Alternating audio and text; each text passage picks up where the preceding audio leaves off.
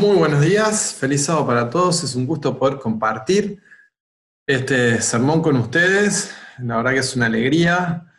Bueno, uno de los pocos beneficios de esta pandemia y de la virtualidad. Hace mucho que no estoy por allí, probablemente la mayoría eh, no me recuerde.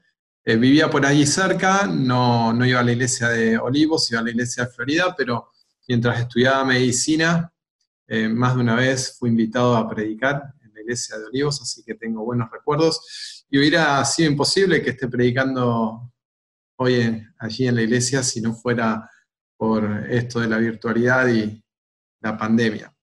Así que bueno, algo, algo bueno, algo bueno tiene, tiene todo esto, que podamos compartir juntos el culto de esta mañana. Vamos a hablar en esta mañana un tema y vamos a ver si la tecnología funciona como debería, cosa que cuando yo la manejo no siempre están así. Bueno, por ahora pareciera que sí. Vamos a compartir un tema que se titula eh, De Josafat y de la Odisea, un desafío, una necesidad, dos caminos. Bien, esperemos que esté todo dispuesto y que la tecnología nos acompañe.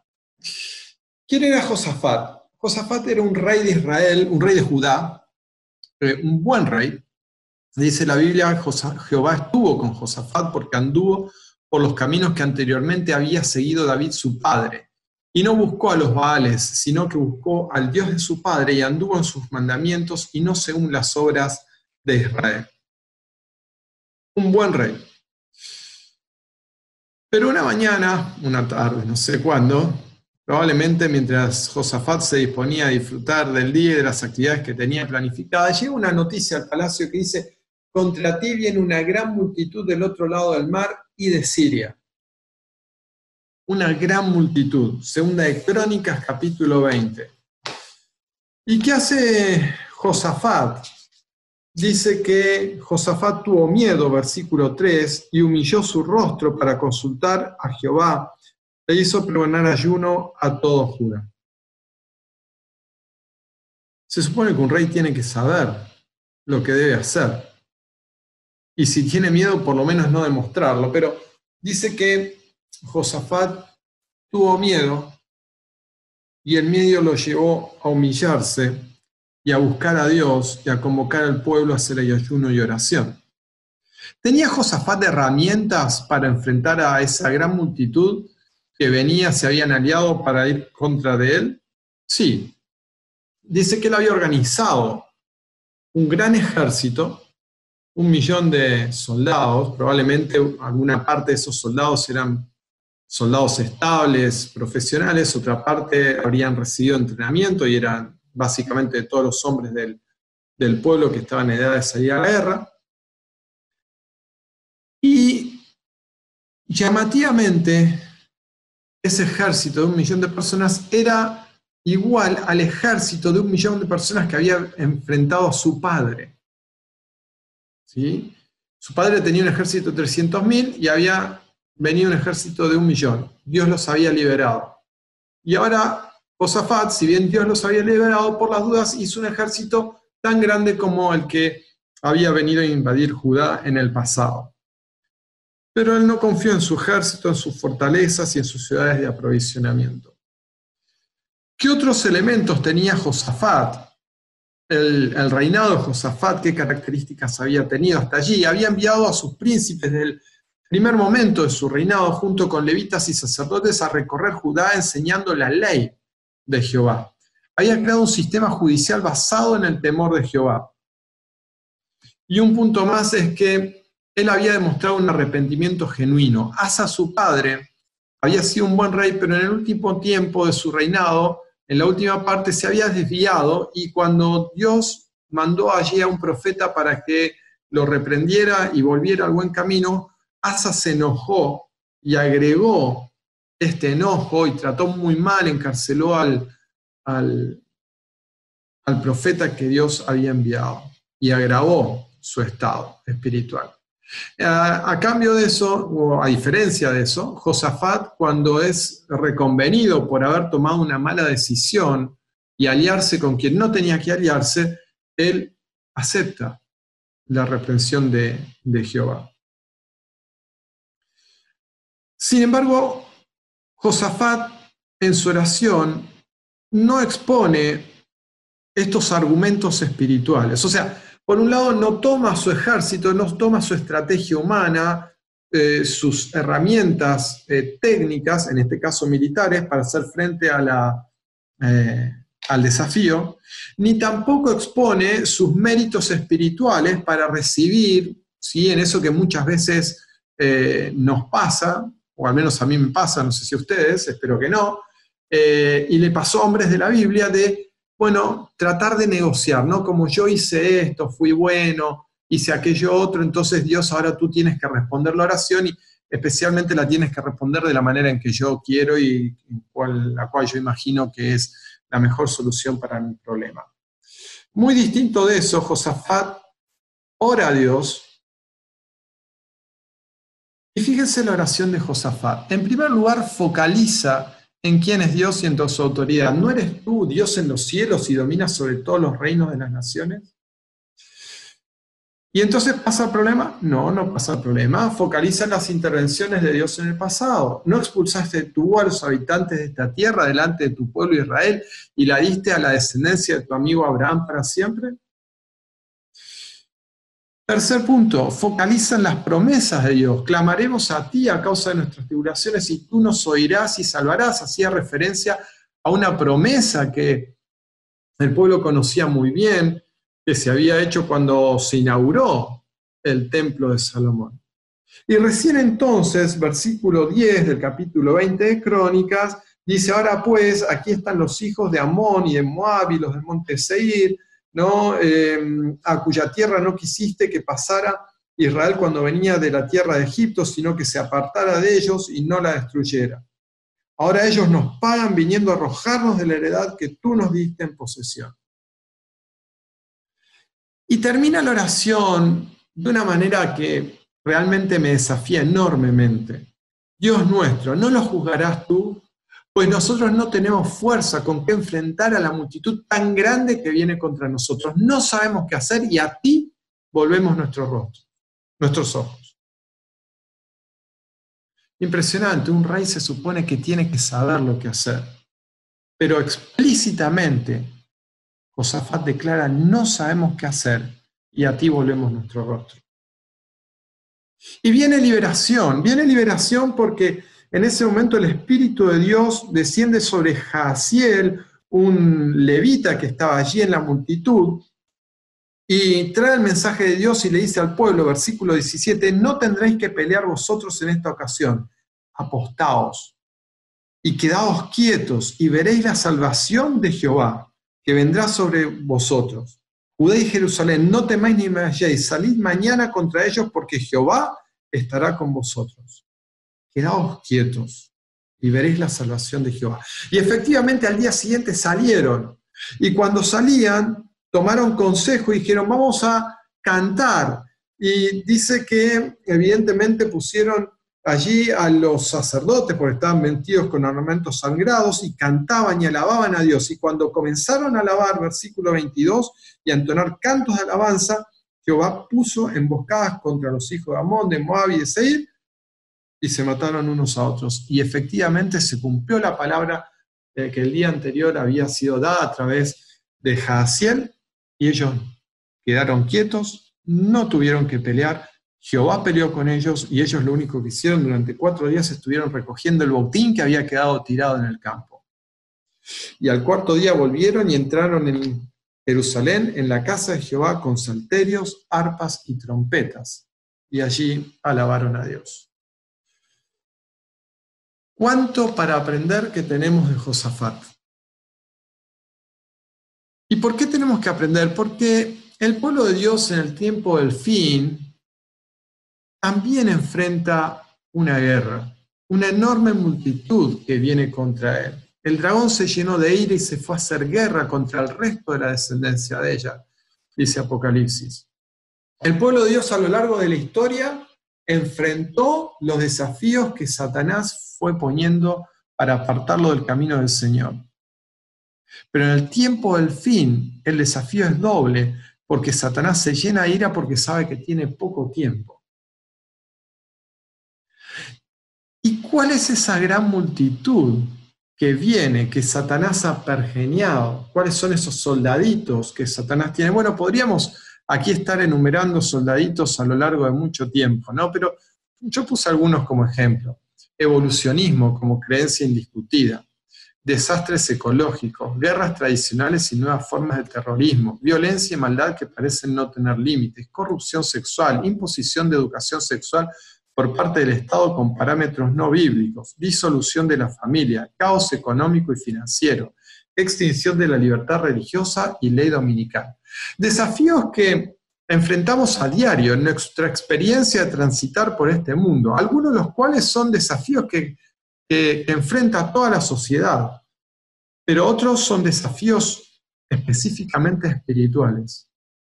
Y podríamos, seguramente mientras yo daba esta lista, a ustedes se les debían ocurrir otros desafíos más, presentes y futuros, de acuerdo a las profecías que conocemos. Pero quizás estos no sean los únicos problemas, ni siquiera los mayores. El pueblo de Dios en el tiempo del fin enfrenta un desafío extra, que es el de su propia situación espiritual, el de su mediocridad espiritual, el de su formalismo espiritual, el de su ceguera espiritual.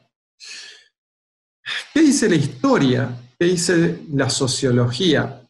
Me voy a permitir aquí recurrir a un artículo muy interesante que se publicó en 1991 en la revista Ministerio, que es la revista que reciben los pastores adventistas, donde George Knight, un conocido escritor, pastor, e historiador de nuestra iglesia, toma un estudio sociológico que hicieron eh, dos sociólogos en Estados Unidos, que tomaron la historia de las iglesias protestantes y evangélicas y vieron que estas iglesias iban repitiendo cinco etapas en su desarrollo, en su historia.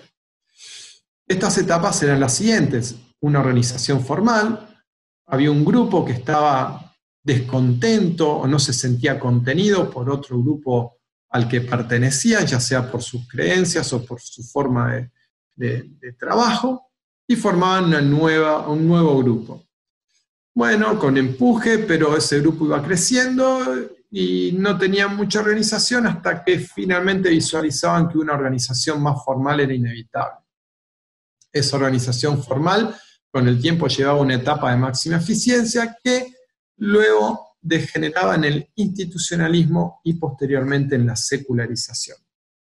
George Knight, como conocedor de nuestra iglesia, toma en ese artículo y dice que la etapa de organización inicial en nuestra iglesia fue entre 1844 y 1863. Yo no tengo tiempo ahora de eh, detallar los pormenores de esa etapa, probablemente la mayoría los conozca y si no, eh, hay libros e internet también está llena de información que pueden buscar sobre la historia de nuestra iglesia, de cómo a partir de 1844 un pequeño grupo comenzó a formarse, a estudiar, a investigar y comenzó a tomar forma lo que hoy conocemos como iglesia adventista.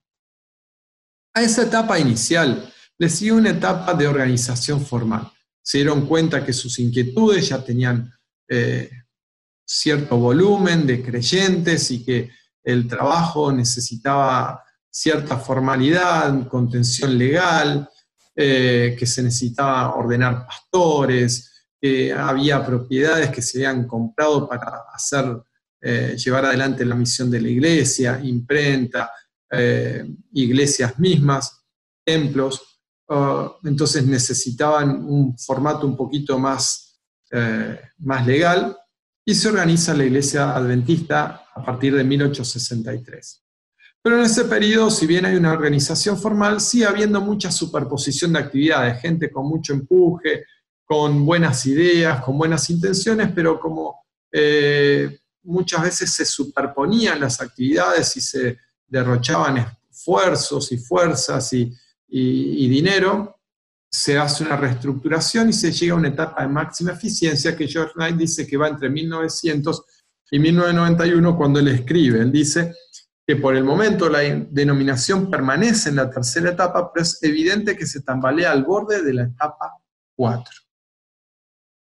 La etapa 4 es la del institucionalismo, y eso no significa que sea un problema que haya grandes instituciones. Bueno, yo trabajo en una de ellas, sino que es la etapa de, en la cual la iglesia se transforma de movimiento en institución y se va drenando la espiritualidad y se va reemplazando por planes, proyectos, organigramas.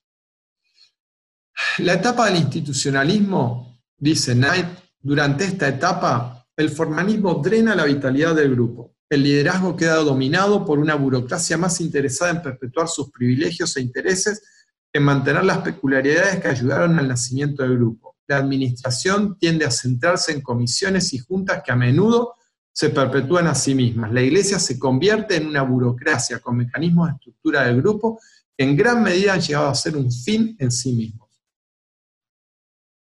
Cualquier parecido con la realidad, sí, por favor, yo no sé bien dónde vive George Knight, pero en Estados Unidos lo llaman y le hacen un reclamo. A él, no a mí. Yo lo copié textualmente. Pero cuidado, quizás alguno esté tentado a pensar y decir, bueno, entonces el institucionalismo es un problema de la iglesia organizada, de la organización de la iglesia, de la administración de la iglesia, ¿no? Comisiones, juntas, bueno, las iglesias locales tienen comisiones y juntas, pero son más pequeñas. Eh, esta burocracia eclesiástica que tanto nos agobia, ¿sí? Pero cuidado, hermanos, en un párrafo más adelante, Knight dice, en esta etapa la plataforma doctrinal llega a venerarse como reliquias del pasado y para la mayoría de los adoradores organizados, la liturgia degenera gradualmente en un ritual rutinario. Así que si usted creía que esto era un problema de la administración y que a usted no le tocaba, fíjese bien, si para usted la doctrina es algo interesante que tenemos que estudiar, pero bueno, es lo que heredamos de nuestros padres, de un pastor que queríamos mucho que nos la enseñó, bienvenido al institucionalismo. Si para usted el trabajo en la iglesia, la vida en la iglesia es una rutina de comisiones, de proyectos, de planes, de repartir libros, de organizar campañas, de eh, los sermones, las partes especiales, bienvenido al institucionalismo.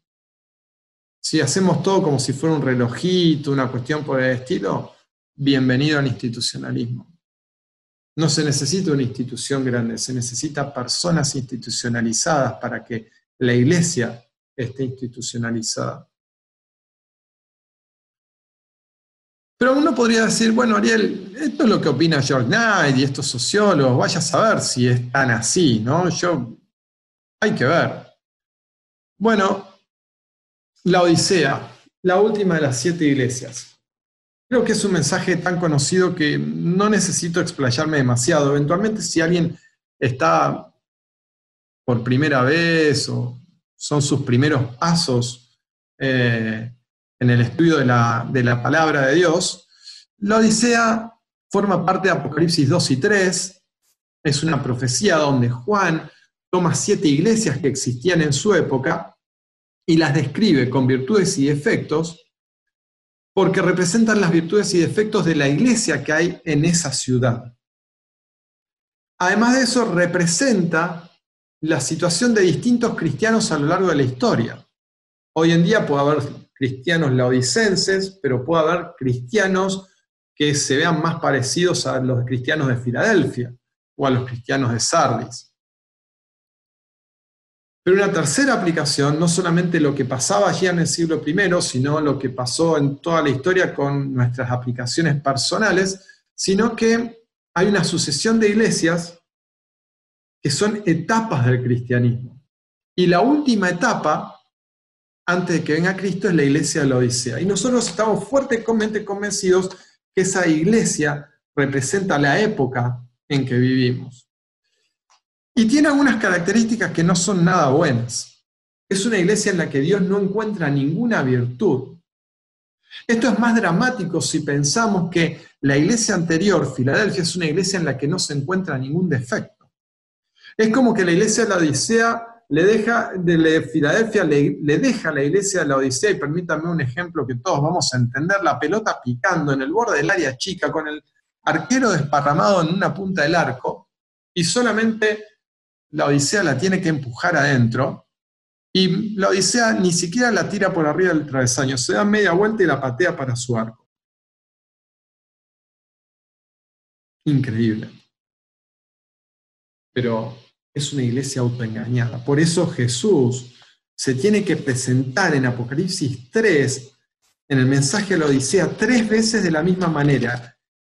El amén, ¿sí? El Dios del amén, dice Isaías 65, 15, y se traduce como el Dios de verdad, ¿no? El, el verdadero, el testigo fiel y verdadero, el principio de la creación, aquel que creó todo sabe bien cómo funciona. ¿Por qué tres veces hace énfasis en esta característica de Jesús, el verdadero, el testigo fiel y verdadero, el que conoce todo y sabe cómo funcionan las cosas? ¿Por qué? Porque la Odisea es una, una iglesia autoengañada, que cree que tiene ciertas virtudes que no tiene. Es más, esas virtudes que cree tener son el principal escollo, el principal inconveniente para que Dios trabaje con la iglesia.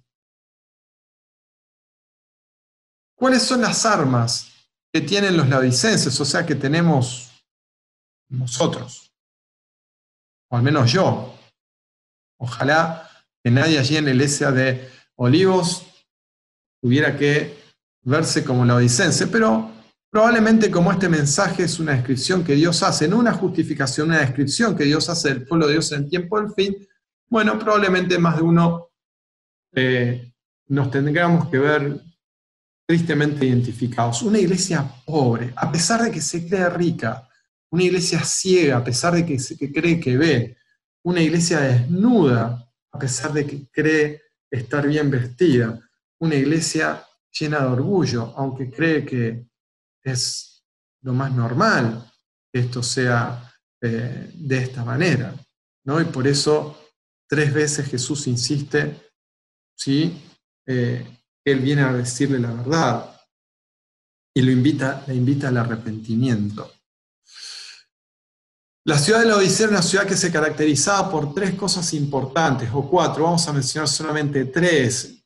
Una ciudad que era muy rica, en un centro financiero, la gente iba a llevar su dinero porque había bancos, y eso había generado mucho orgullo en la Odisea, en la ciudad una ciudad donde había un gran centro oftalmológico, donde se había inventado un, remedio para los ojos que lo llamaron colirium, de allí viene el colirio hasta hoy. Y un lugar donde mucha gente venía a comprar una tela muy especial que ellos producían. Por eso, cada vez que nosotros pensemos cuáles son las virtudes de nuestra iglesia, tengamos presente que todo lo que, aquello que la Odisea cree que es una virtud, en realidad para Dios es un estorbo para actuar en, en su iglesia. Y Dios la desafía a la Odisea. Dice, yo estoy a la puerta y llamo, si alguno oye mi voz y abre la puerta, entraré a él y cenaré con él y él conmigo. Pero antes de que pueda entrar y cenar con él y él conmigo, dice, yo reprendo y castigo a todos los que amo. Sé pues celoso y arrepiéntete. Al vencedor le concederé que se siente conmigo en mi trono, así como yo he vencido y me he sentado con mi Padre en su trono. ¿Se puede revertir la historia? Sí, se puede revertir. En su artículo, George Knight dice, la única elección viable es criticar radicalmente pero racionalmente las estructuras, los procedimientos, los reglamentos de la denominación y entonces vigorizar con nuevas herramientas la etapa de la máxima eficiencia. Tal procedimiento requerirá tanto valor y decisión como creatividad. Em, yo no sé si en esta tierra me encontraré con George Knight, pero el día que me encuentre quiero abrazarlo y agradecerle por todo lo que sus libros, que es una forma de enseñar, han significado en mi vida. Pero en este punto creo que se equivoca. Espero que no se entere, ¿sí? que ustedes no le cuenten. No sé si alguien le va a contar, pero no creo que tampoco se amargue demasiado. Pero en este punto creo que George Knight se equivoca, porque nosotros no salimos con creatividad, no salimos reformulando procedimientos, no salimos haciendo nuevos reglamentos más inteligentes, no salimos contratando una consultora que nos ayude a delinear nuevas estructuras o nuevos organigramas administrativos. No.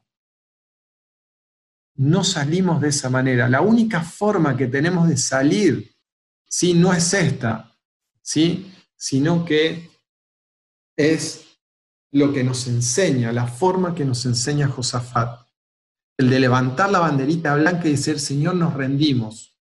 Desde 1844 estamos dando vuelta en el desierto y a veces hasta estamos orgullosos de seguir dando vuelta en el desierto. Ya Cristo debería haber venido hace rato y seguimos acá. No sabemos qué hacer, Señor. Hemos inventado miles de planes, proyectos, no sabemos qué hacer, Señor, no funciona de esta manera. Queremos como la iglesia primitiva, allí que se juntaban a adorar y dice, y el Espíritu Santo les dijo, Hechos 13, 1 al 3. ¿Cómo le dijo? No sé, pero para ellos era tan habitual que Lucas no, no, no necesita explicar cómo les dijo. El Espíritu Santo le dijo, apartadme a Bernabé y a Pablo. Y a ti volvemos nuestro rostro. Y hermanos, Josafat no es el único que nos enseña el camino. Esdras, Dios mío, confuso y avergonzado estoy para levantar, oh Dios mío, mi rostro hacia ti, porque nuestras iniquidades se han multiplicado sobre nuestras cabezas y nuestros delitos han crecido hasta el cielo. Nehemías, pero tú eres justo en todo lo que ha venido sobre nosotros, porque rectamente has hecho, mas nosotros hemos hecho lo malo, en gran angustia estamos. Tú eres justo. Rectamente has hecho, nosotros hemos hecho lo malo. Hemos pecado, dice Daniel, hemos cometido iniquidad, hemos actuado impíamente, hemos sido rebeldes y nos hemos apartado de tus mandamientos y de tus ordenanzas. No hemos obedecido a tus siervos, los profetas, que en tu nombre hablaron y eh, que en tu nombre hablaron. Tuya, Señor, la justicia y nuestra la confusión de rostro. Si Daniel pudo decir, Señor, tuya es la justicia y nuestra la confusión de rostro. Si Nehemías pudo decir, tú eres recto, nosotros hemos hecho lo malo. ¿Por qué nosotros no podemos decir lo mismo? ¿Por qué no podemos decir, Señor, no sabemos qué hacer y a ti volvemos nuestro rostro? El llamado a la odisea, al arrepentimiento es levantar la banderita blanca y decir, Señor, nos rendimos. Aquí estamos, queremos escuchar la voz del Espíritu Santo que nos guíe. Y la verdad que ni siquiera sabemos cómo se siente esa voz. Ni siquiera tenemos mucha idea de qué significa eso que el Espíritu Santo les dijo. Nos da un poquito de miedo.